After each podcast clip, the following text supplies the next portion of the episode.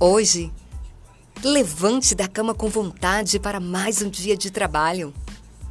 Eu sei que nem sempre temos a melhor disposição para encarar mais um dia de rotina.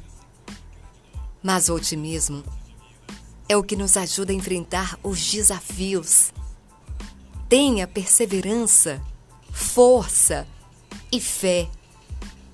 Trabalhe com um sorriso no rosto e agradeça a Deus por tudo que você tem.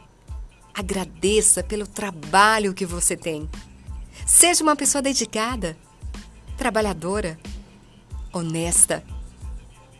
E eu tenho certeza que você vai chegar mais longe. Siga adiante.